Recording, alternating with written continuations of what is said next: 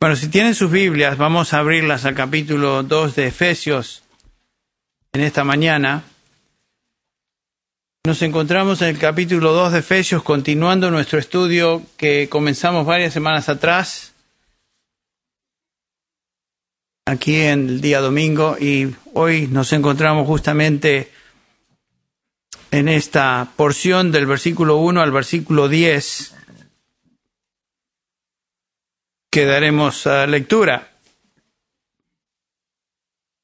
Capítulo 2 de Efesios, versículos del 1 al 10. Majestuosa porción de la escritura donde Pablo nos, nos enseña acerca de lo que realmente es ser cristiano. No hay en todo el Nuevo Testamento un pasaje más amplio en cuanto a esto, ni más claro. Dice así,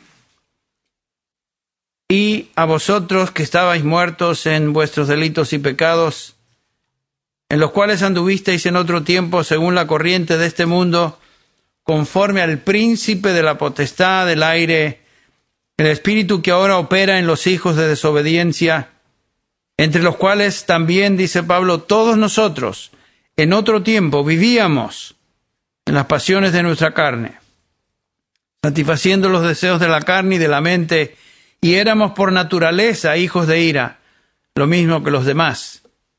Pero Dios, el gran pero ahí, pero Dios, que es rico en misericordia por causa del gran amor con que nos amó, aun cuando estábamos muertos en nuestros delitos, nos dio vida juntamente con Cristo, por gracia habéis sido salvados, y con Él nos resucitó, y con Él nos sentó en los lugares celestiales en Cristo a fin de poder, mostrar en los siglos venideros las sobreabundantes riquezas de su gracia por su bondad para con nosotros en Cristo Jesús. Porque por gracia habéis sido salvados por medio de la fe. Y esto no de vosotros, sino que es don de Dios. No por obras, para que nadie se gloríe, porque somos hechura suya, creados en Cristo Jesús, para buenas obras, las cuales Dios preparó de antemano para que anduviésemos en ellas.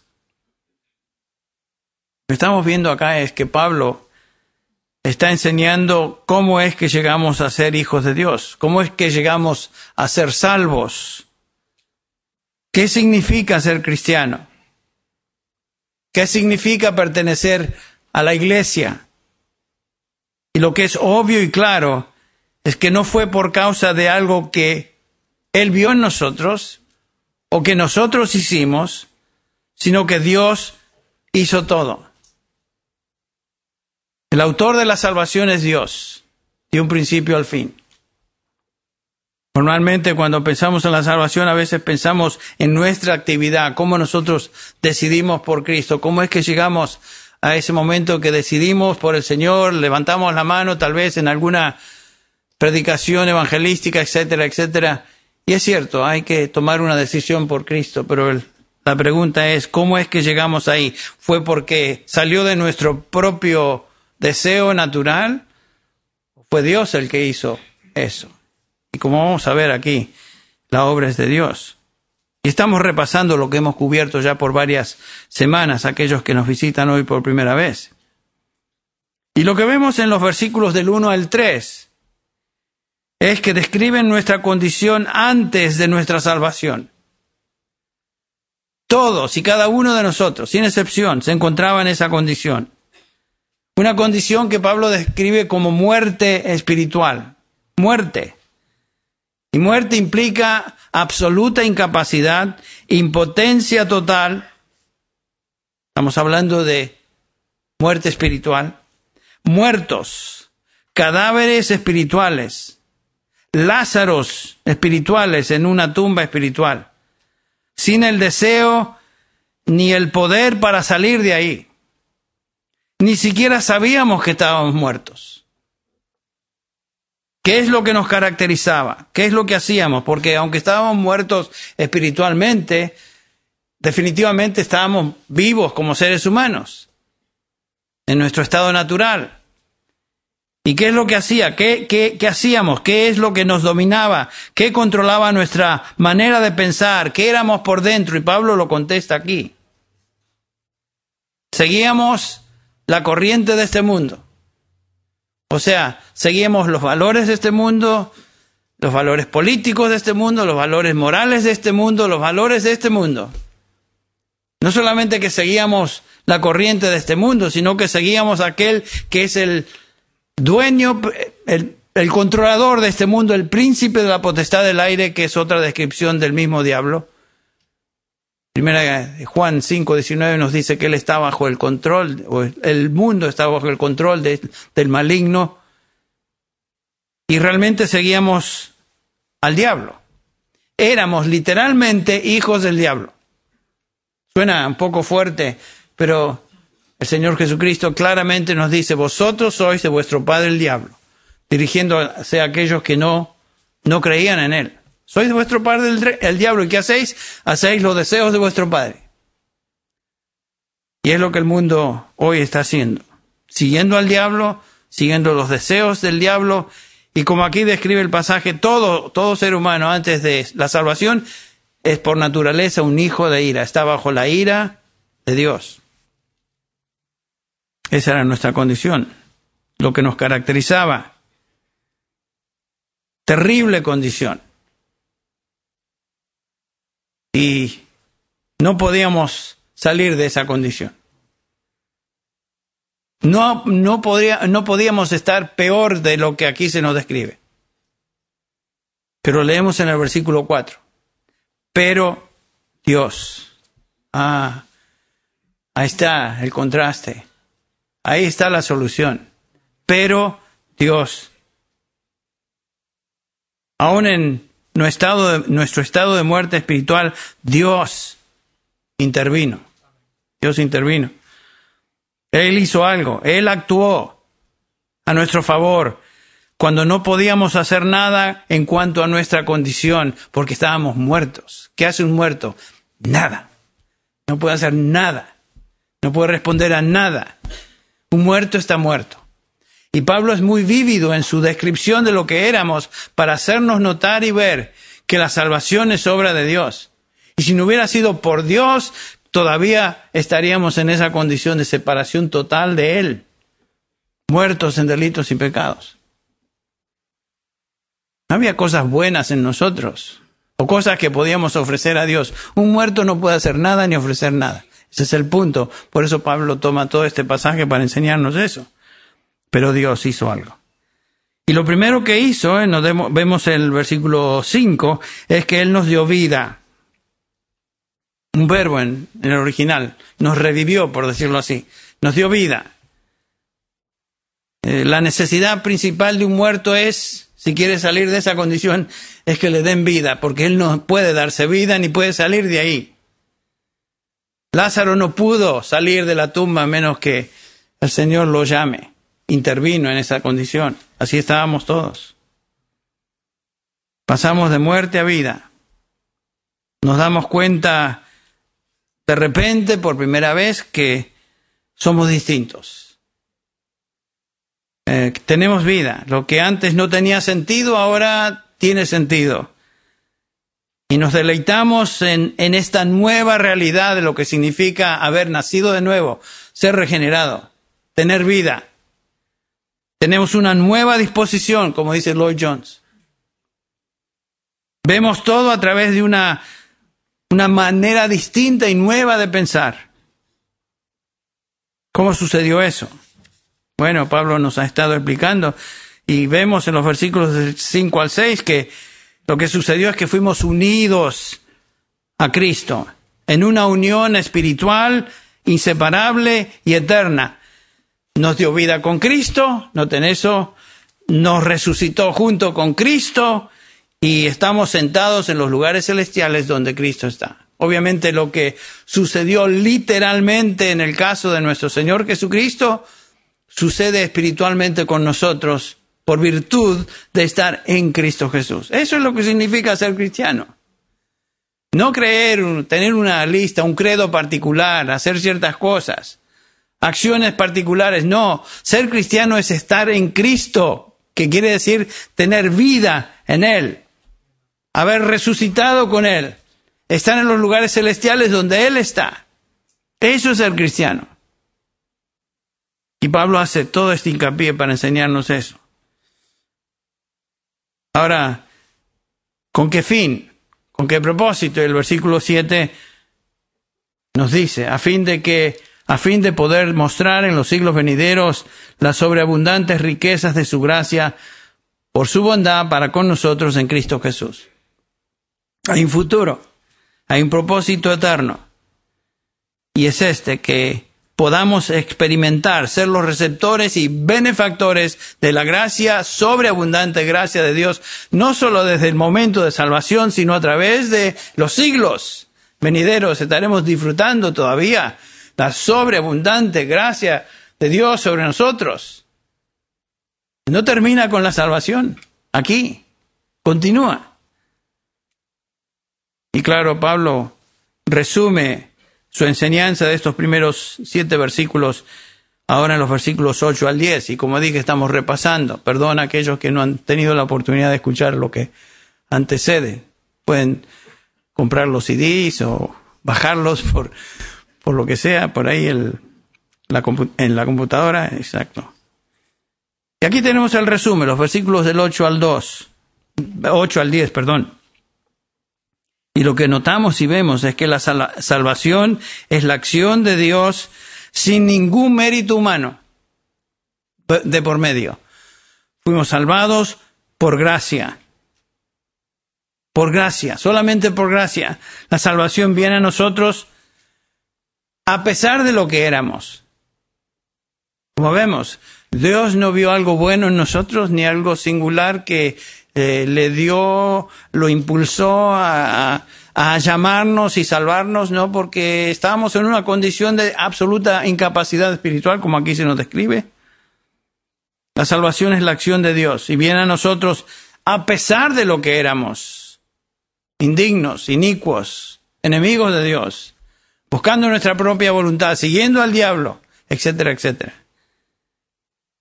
Y por esta razón, entonces, Pablo nos dice que la salvación, ya que es por pura gracia, excluye toda jactancia. Y aquí tenemos dos afirmaciones, una en el versículo 8 y otra en el versículo 9. Dice Pablo la salvación y todo en la salvación no es de vosotros. No es de vosotros. O sea, no viene de vosotros. Y, y luego en el versículo 9 nos dice, no es por obras. No es de nosotros ni es por obras. O sea que la salvación no tiene que ver con nosotros y lo que hicimos o lo que demostramos para ganarnos el favor de Dios. Nada de eso. La salvación no nació en nosotros, no es de nosotros. ¿Cómo podía ser de nosotros quienes nos encontrábamos en ese estado de muerte espiritual? Ignorantes, sin deseos, incapaces de, de nada que fuera agradable a Dios. No es de ninguna obra ni por ninguna obra que pudiéramos ofrecer a Dios para traer su favor. Otra vez, que hace un muerto y que pueda hacer un muerto? Nada. Tenemos la ilustración de Saulo de Tarso cuando él pensaba que sus buenas obras y su irreprensibilidad en cuanto a la ley externa le iba a dar o causar que Dios sea, lo aceptara de una manera singular. Tenemos eso descrito en el capítulo 3 de Filipenses, donde Pablo da sus credenciales, así como hay gente hoy que se cree buena delante de Dios, que no son tan malos como otros, y al fin y al cabo hacen el bien, tratan de, de ayudar a otros, etcétera, etcétera, y tal vez van a la iglesia, fielmente contribuyen con ofrendas, etcétera pero eso no sirve de nada. Noten cómo Pablo dice que él se creía una persona muy digna delante de Dios por lo que él hacía. Este es Pablo antes de ser Pablo, este es Saulo de Tarso. Circuncidado al octavo día del linaje de Israel, de la tribu de Benjamín, hebreo de hebreos, en cuanto a la ley fariseo, y aquí nos da todas sus credenciales, sus logros. En cuanto al celo perseguidor de la iglesia, en cuanto a la justicia de la ley, noten, hallado irreprensible. Está hablando de la justicia externa de la ley. La ley. Él cumplía con los ritos.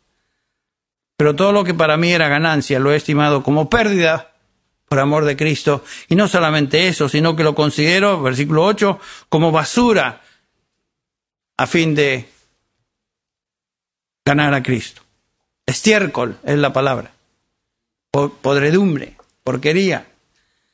O sea, no hay nada que podamos ofrecer a Dios que Él diga, oh, esta persona es muy buena. Yo no sé en medio nuestro si hay personas que se creen buenas. Tal vez en medio nuestro de vez en cuando vienen personas que piensan que están bien con Dios porque logran ciertas cosas, hacen ciertas cosas y se comportan en términos de conducta humana bien. Y eso les, les da cierto favor delante de Dios. Pablo diría, eso no sirve para nada. No hay nada. Noten en el capítulo 3 de Romanos, si tú te crees bueno y estás en medio nuestro, Simplemente te recuerdo las palabras de Pablo en Romanos capítulo 3, como está escrito, no hay justo ni a uno. Eso te incluye a ti, que te crees bueno o buena. No hay, quien, no, hay, no hay quien entienda, no hay quien busque a Dios. Todos se han desviado, a una se hicieron inútiles, no hay quien haga lo bueno. Perdón. No hay ni siquiera uno. Eso es muy categórico. No hay ni siquiera una persona delante de Dios, que haga lo bueno, porque lo que Dios requiere es su perfección, su estándar. Y si no llegamos a su estándar, ya no podemos llegar. Hay un solo bueno y un solo que logró todo. Ese es el que dijo, yo soy el camino, yo soy la verdad, yo soy la vida. Nadie, absolutamente nadie viene al Padre sino por mí. Por eso la salvación es por gracia solamente, por fe ¿Fe en quién? En el Señor Jesucristo, que logró todo en la cruz del Calvario para obtener nuestra salvación. Es solo por fe, lo veremos en un segundo. Noten otra vez, por pura gracia de Dios, por medio de la fe. Esa es la manera que un pecador puede ser justificado delante de Dios. Y noten esto, en este pasaje, que la fe no es la causa de salvación, la causa de, salvación es Dios, es la gracia de Dios, la fe es el instrumento, el medio, el canal por el cual esta salvación viene a nosotros. Por gracia sois salvos por medio de la fe. El resto del tiempo quiero que pensemos en esta fe que salva. En esta fe que salva. Obviamente, no es de nosotros, la salvación no es de nosotros y Pablo dice es por medio de la fe. Pero ¿qué es la fe que salva? Esta no es una fe común que es el resultado de nuestros propios recursos personales. Obviamente que no. La gente tiene fe natural. La gente dice, yo tengo fe que mi equipo de fútbol va a ganar. O yo tengo fe que lograré mis metas. O yo tengo fe que si voy a este restaurante y pido esta comida, no me voy a envenenar. O yo tengo fe que voy a llegar al cielo. La gente cree un montón de cosas. Pero esa es fe natural. No se puede depender en ella. Esa fe descansa en recursos inestables. Nosotros. Esta fe no es fe, no es creer, es credulidad. Eso es la fe, que se manifiesta como natural. La fe a la cual se refiere el apóstol Pablo aquí es la fe que Dios mismo concede. No tiene que ver con recursos humanos o ímpetu humano. Es contraria a la inclinación humana. Es una fe sobrenatural. Porque para el hombre natural esa fe no existe, no puede. ¿Se acuerdan lo que Pablo enseña en 1 Corintios 2.14. Para el hombre natural es imposible lograr fe que salva, porque dice acá, el hombre natural, dice Pablo, no acepta las cosas del Espíritu de Dios porque para él son qué? Son locuras, son necedad. Y no las puede entender porque se disciernen como espiritualmente. Ahí notamos inmediatamente que a menos que el Espíritu de Dios esté ahí, intervenga, el ser humano no, no va a entender. Por más que le hablemos, por más que tengamos un razonamiento elaborado y lógico de lo que es y el por qué debe ser cristiano, eso no gana a nadie. Por eso tantas veces que compartimos con gente, les entra por aquí, les sale por allá, no pasa nada, y nos, algunos se pueden frustrar. Bueno, compartí el Evangelio, hablé del Evangelio, fui lo más claro posible, y creen que soy un tonto. Bueno, ¿Qué nos va a sorprender? Ese es el hombre natural.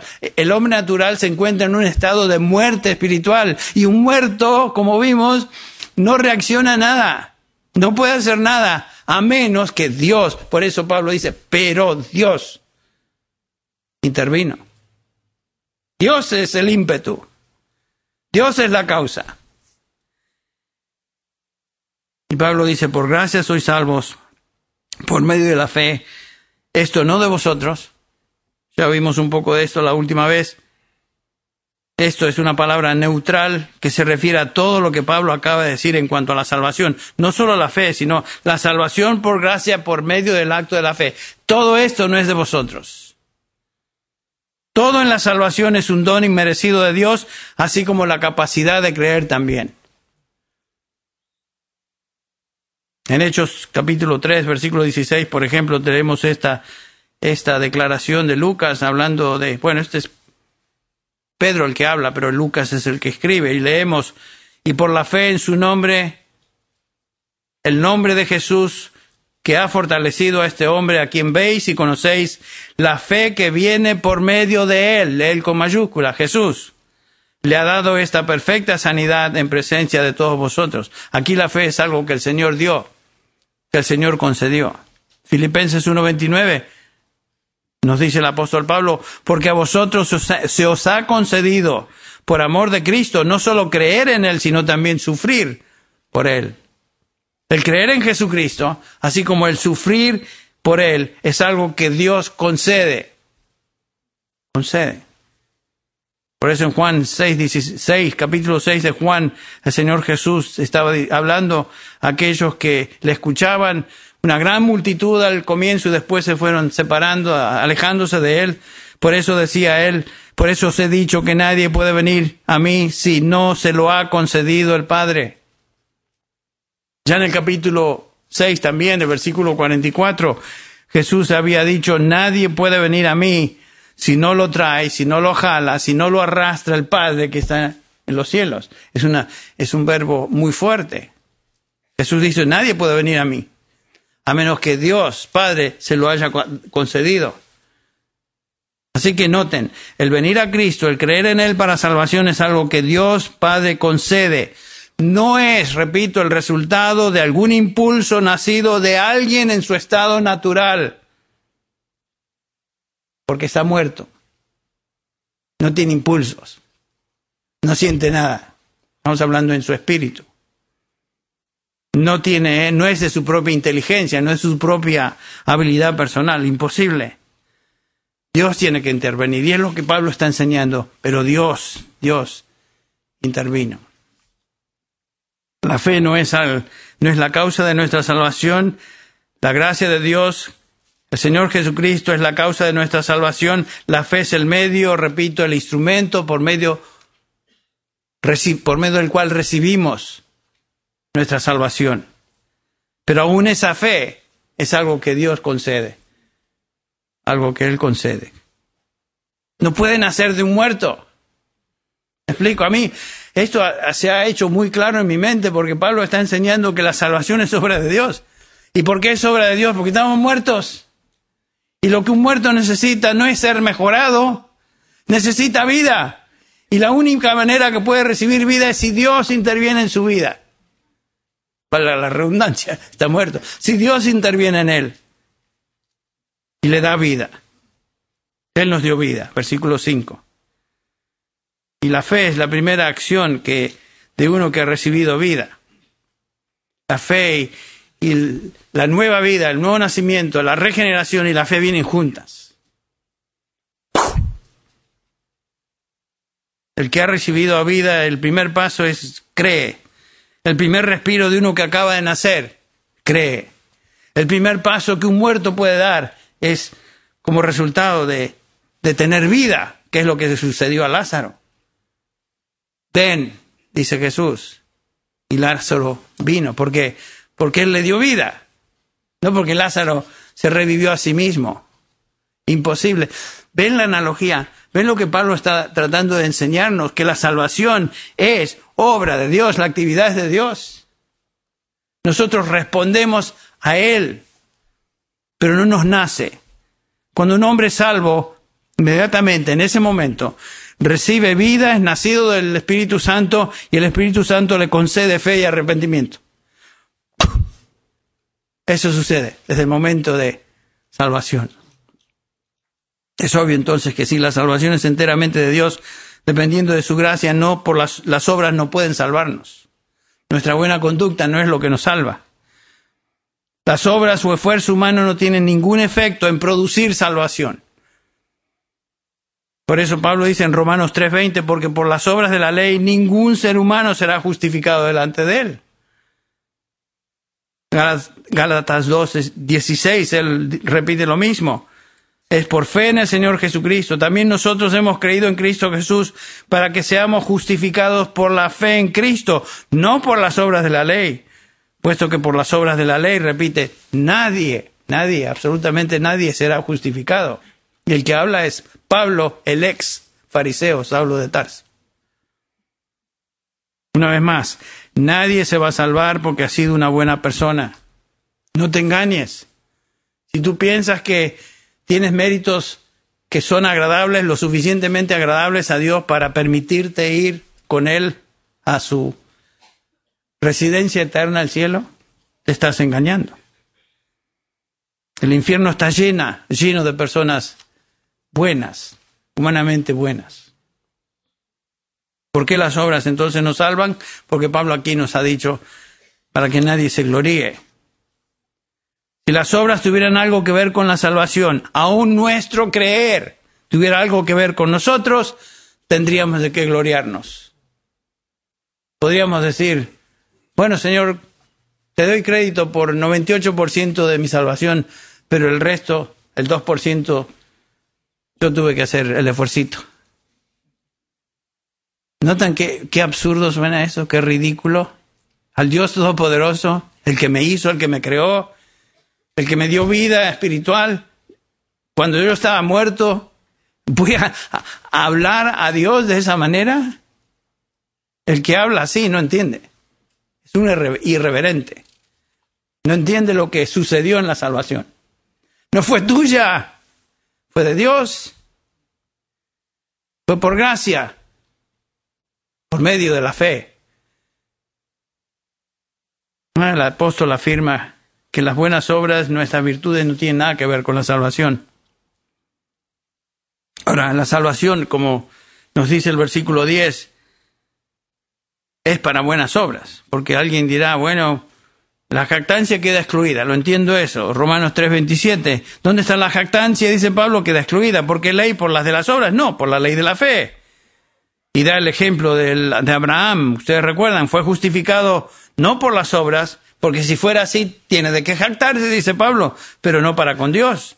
Porque la escritura dice, creyó Abraham a Dios y le fue contado por justicia. O sea, las obras, las buenas acciones, etcétera, no tienen nada que ver con la salvación, pero sí son el resultado de la salvación.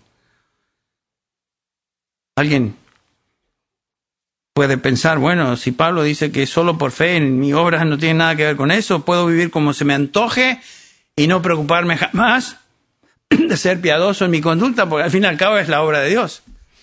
Eso no es lo que enseña Pablo, ni es lo que enseña el Nuevo Testamento. La salvación es sin obras, pero para buenas obras. Versículo 10, porque somos hechura suya, creados en Cristo Jesús para buenas obras, las cuales Dios preparó de antemano para que anduviéramos en ellas, en ellas. Y otra vez quiero hacer hincapié en lo que Pablo hace hincapié. Somos hechura suya. Si tú eres cristiano, si yo soy cristiano, si somos cristianos, si somos salvos, somos hechura de Dios. Es su obra. Es su obra. Es de Él.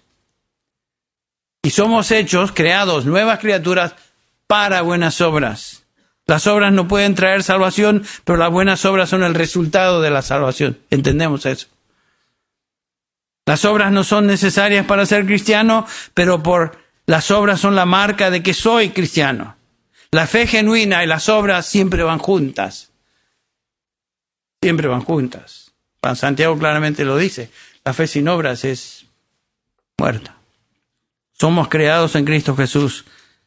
No tenemos creados en Cristo Jesús. Todas bendiciones en Cristo. Todo en la salvación es en Cristo, por virtud de estar unidos a Cristo. Somos creados en Cristo para buenas obras. Y lo notable de este pasaje es que antes de que un creyente pueda hacer una buena obra, Dios tiene que hacer su buena obra en él. O sea, cuando hacemos buenas obras que Él aprueba en su palabra, que Él nos dice, estas son las obras de un verdadero Hijo de Dios, esas son las que Él acepta. En un sentido real, las buenas obras son de Él. Él nos preparó para buenas obras. Las buenas obras que hagamos después de la salvación son obras que Él mismo preparó de antemano, así que no podemos llevarnos ningún crédito. Nadie se va a jactar delante de Él. Las buenas obras proceden de la naturaleza transformada, regenerada de un Hijo de Dios. Por eso hace buenas obras. Dice Filipenses 2.12 y estamos... Hay mucho que cubrir, pero tenemos la Santa Cena, que estamos celebrando hoy y recordando básicamente lo que Cristo hizo, Dios hizo en Cristo a nuestro favor.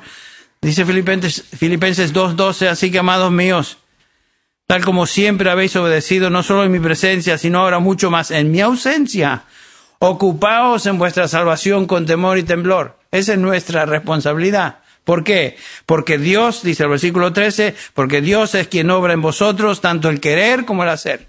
¿Sabes por qué haces buenas obras si eres cristiano? Es porque Dios, por su Espíritu, está obrando en ti tanto el querer como el hacer. Así, ni por eso te puedes dar crédito. El creyente genuino vive una vida piadosa y se ocupa en su salvación. ¿Por qué? Porque Dios es el que obra en él para producir buenas obras. Todo creyente produce buenas obras, todo creyente. No todos en la misma medida, no todos eh, creciendo de la misma manera, pero todos demuestran buenas obras porque estas son el resultado de la vida eterna que un creyente nosotros tenemos. Son el resultado. No contribuyen a mi salvación, pero sí resultan de mi salvación. Bueno, me gustaría cubrir más. Pero ustedes recuerdan que Santiago nos dice que la fe sin obras, otra vez, la fe sin obras es una fe muerta. Alguno dirá, dice Santiago 2.18, alguno dirá, tú tienes fe, yo tengo obras, muéstrame tu fe sin las obras y yo te mostraré mi fe por mis obras. Santiago posiblemente se está refiriendo a sí mismo con esta pregunta. A ver, muéstrame tu fe sin obras. A ver, muéstrame tu fe sin obras. Es imposible. Porque la fe y las obras siempre van juntas. ¿Cómo podemos demostrar fe sin acciones que le sigan? No se puede. No se puede.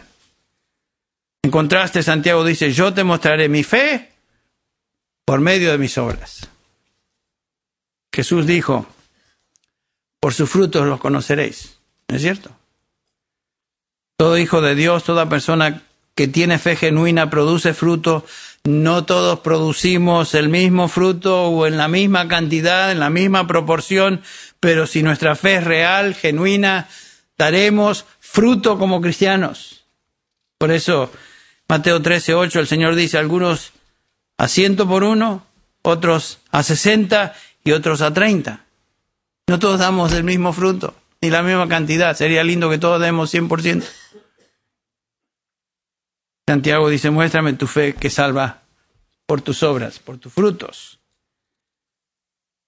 Podemos saber si nuestra fe es real por el fruto que damos.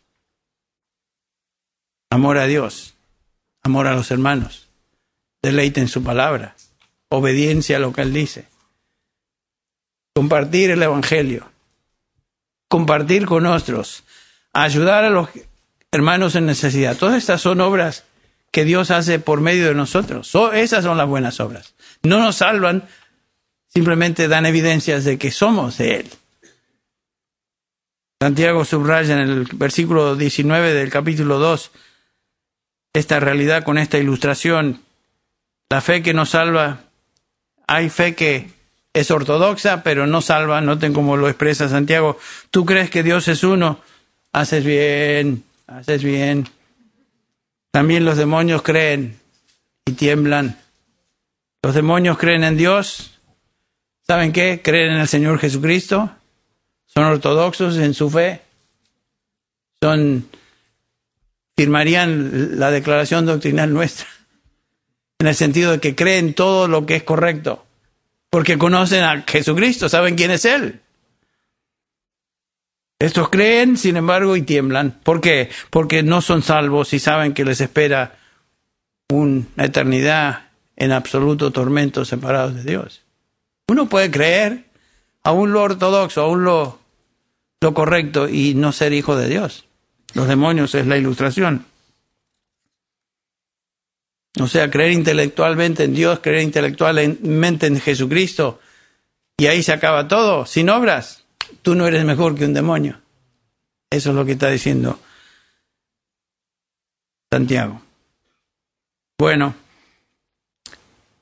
oh, el versículo 20 dice Santiago, por eso estás dispuesto a admitir, oh hombre vano, hombre necio, que la fe sin obras es una fe estéril. La fe sin obra es una fe muerta. Santiago quiere causar preocupación y sacudir la fe vacía de algunos que piensan que están bien delante de Dios porque creen en Él, creen en Jesús, pero es todo.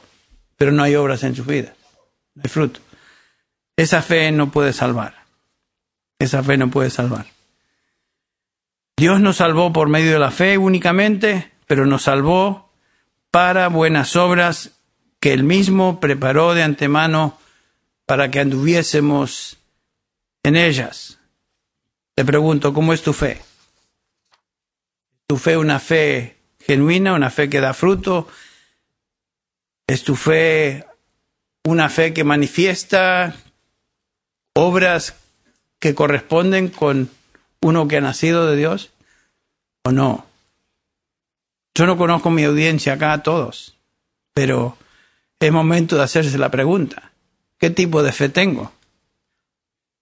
¿Realmente soy, pertenezco al Señor? ¿Estoy dando fruto como aquí se me enseña? ¿O simplemente tengo una fe de un simple credo cristiano? Pregúntate.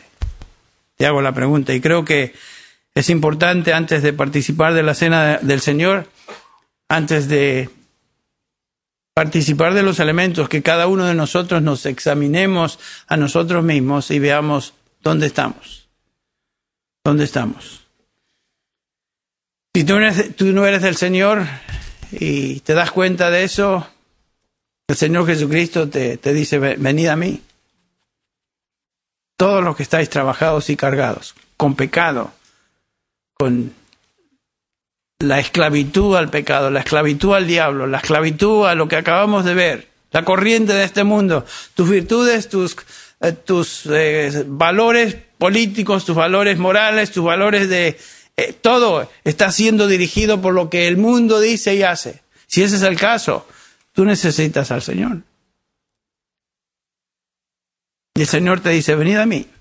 El que en mí cree, tiene vida eterna. Yo le doy vida eterna. Bueno, gracias a Dios que por medio de la Santa Cena nosotros estamos simplemente recordando esa muerte y como dice Pablo ahí, cada vez que participamos, participamos de estos alimentos, elementos, perdón, estamos proclamando, anunciando la muerte del Señor. Estamos evangelizando aún a través de esta celebración. Así que es momento de examinarnos. Voy a pedir a mis hermanos quieres que pasen adelante los que están ahí preparando y nos van a ayudar con la repartir los elementos, tanto el pan como el vino. Y lo vamos a hacer. Y invito a todo hijo de Dios, hija de Dios que está entre medio nuestro a participar. Si usted es hijo o hija de Dios, bienvenida, bienvenido a la mesa.